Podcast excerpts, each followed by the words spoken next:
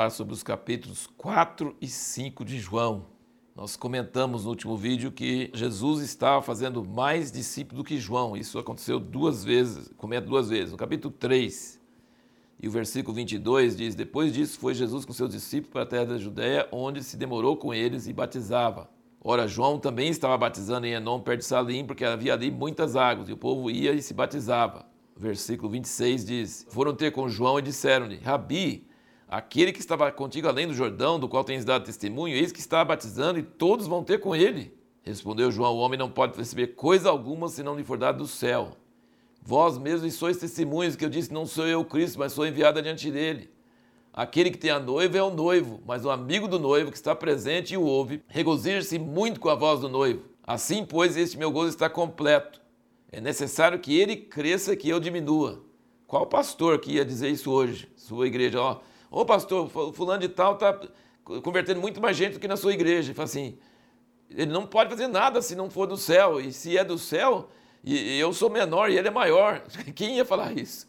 É, é, muito, é muita humildade, muito reconhecimento de Deus. Agora veja no 4, versículo 1 diz: Quando, pois, o Senhor soube que os fariseus tinham ouvido dizer que ele, Jesus, fazia e batizava mais discípulos do que João, a igreja dele está crescendo mais, não era igreja, né? Mas Ainda que Jesus mesmo não batizava os seus discípulos, deixou a Judéia e foi outra vez para Galiléia. Então nós vimos a humildade de João no capítulo 3 e aqui nós vemos a humildade de Jesus.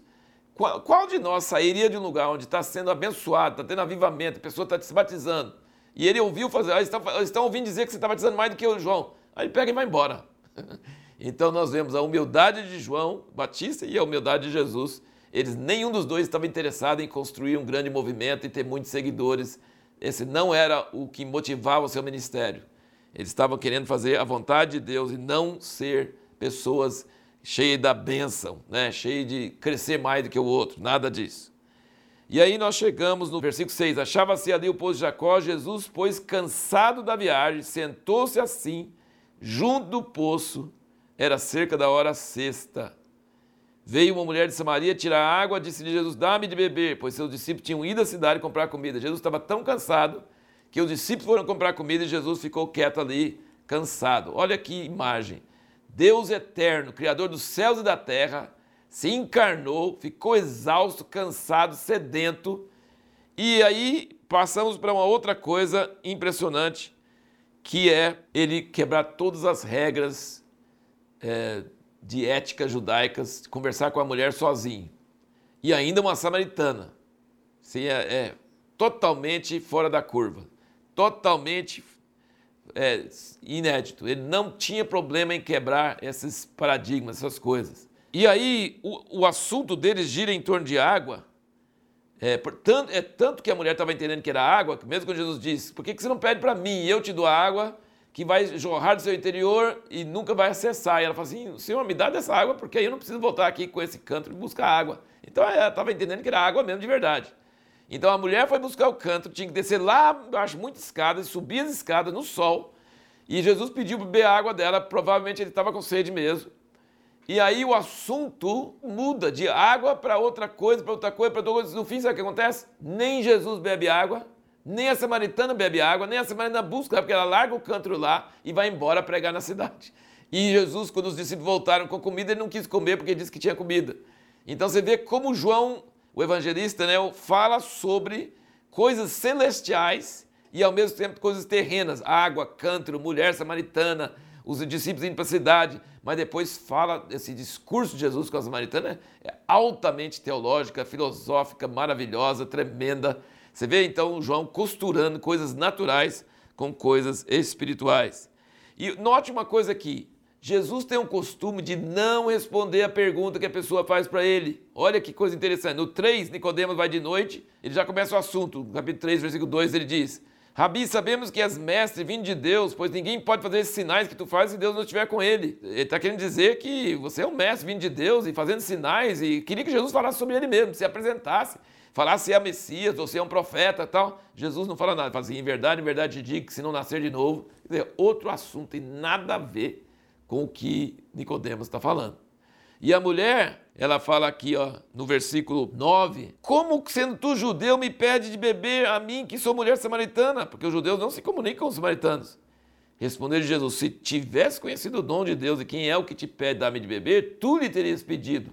Então, assim, ele não explica por que, que ele, como judeu, pede a uma mulher samaritana água. Ele já fala sobre outra coisa muito diferente. Então, Jesus usa as, as perguntas para não responder a pergunta da pessoa, mas para entrar num assunto muito mais profundo, muito mais forte, que a pessoa precisa ouvir você vê aqui mais na frente, na conversa dele com eles, que Jesus diz aqui, ó, versículo 22 do 4: Vós adorais o que não conheceis, nós adoramos o que conhecemos, porque a salvação vem dos judeus.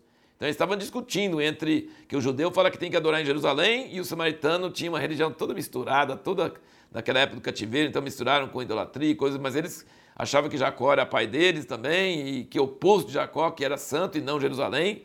E aí Jesus diz: não, realmente, os judeus estão mais certos. É, então Jesus nunca desautoriza o Velho Testamento, nem desautoriza é, as escrituras dos judeus. Você pode perceber no fim do 5, só pulando aqui no fim do 5, versículo 45 do 5, não penseis que eu vos hei de acusar perante o Pai. Há um que vos acusa, Moisés, em que vós esperais. Pois se cresces em Moisés, crereis em mim, porque de mim ele escreveu. Mas se não creres nos seus escritos, como crereis nas minhas palavras? Versículo 39 do 5 diz: Examinai as escrituras, porque julgais ter nelas a vida eterna, e são elas que dão testemunho de mim. Mas não quereis vir a mim para terdes vida. Então, ele, Jesus nunca desautoriza as escrituras, nunca fala que os judeus tinham escrituras erradas, que ele veio trazer uma nova religião, não. Ele baseia tudo, ele fala, não, a salvação vem dos judeus, as, as escrituras são corretas. Moisés é correto, só que tem um problema. Se você procura as escrituras, e as escrituras indicam para vir a mim, e você não vem a mim, de nada adianta seu estudo das Escrituras. E aí ele fala com a mulher também: é, a salvação vem dos judeus, mas vem a hora em que nem nesse monte, nem em Jerusalém, mas em espírito e em verdade é que vai adorar o Pai. Né? E aí nós chegamos aqui no, no capítulo 4, versículo 25, nós vemos aqui que os samaritanos, por mais heréticos que eles fossem, com mais mistura que eles tinham feito das escrituras, e Jesus disse, a salvação vem dos judeus, não vem dos samaritanos, mas eles tinham, também tinham esperança do Messias, do Cristo, do Salvador. E ela diz aqui, versículo 25, replicou-lhe a mulher, eu sei que vem o Messias, que se chama Cristo, quando ele vier, há de nos anunciar todas as coisas. Disse-lhe Jesus, eu o sou, eu que falo contigo. Aqui no Evangelho de João, nós vamos notar várias vezes Jesus dizendo, eu sou. Eu sou. Isso é muito importante. Eu sou é o nome de Deus, Jeová. Sabe? Eu sou o Messias. Então a mulher, nessa hora, ela foi transformada, ela foi para a cidade e depois os samaritanos pediram para ele ficar lá dois dias, ficou lá dois dias com eles, quase a cidade inteira creu em Jesus por causa das suas palavras. Que testemunho, que coisa maravilhosa. Você vai notar nesses dois capítulos muitos versículos que falam sobre crer. Né? O, o 4,39 aqui diz: Muitos samaritanos naquela cidade creram nele, por causa da palavra da mulher que testificava. Ele me disse tudo quanto tenho feito. E depois, versículo 41, e muitos mais creram por causa da palavra dele. Versículo 50, respondeu-lhe Jesus: Vai, o teu filho vive. E o homem creu na palavra que Jesus lhe dissera e partiu. É, versículo 53 diz: Reconheceu, pois, o pai ser aquela hora, mesmo em que Jesus lhe dissera: O teu filho vive, e creu ele e toda a sua casa. No capítulo 5, então, você vai ver muitas vezes ele falando sobre esse negócio de crer. Então, a ênfase de João é crer. E a pergunta que nós fizemos no último vídeo foi por que, que o pai deu toda a autoridade dele ao filho? Olha aqui no capítulo 5, no versículo 19. Disse-lhe depois Jesus: Em verdade, em verdade vos digo que o filho de si mesmo nada pode fazer senão o que viu o pai fazer. Porque tudo quanto ele faz, o filho faz igualmente. E Jesus repete isso várias vezes aqui no 5. O pai deu toda a autoridade ao filho, sabe por quê? Porque o filho não faz nada por si, ele só faz o que vê o pai fazer. O pai tem toda a confiança no filho, que o filho não vai inventar moda, não vai ter iniciativa, não vai ter agenda própria, não vai fazer coisa da cabeça dele. Agora eu que mando, agora eu vou tomar o lugar do meu pai. Não, o filho só faz o que o pai mostra para ele.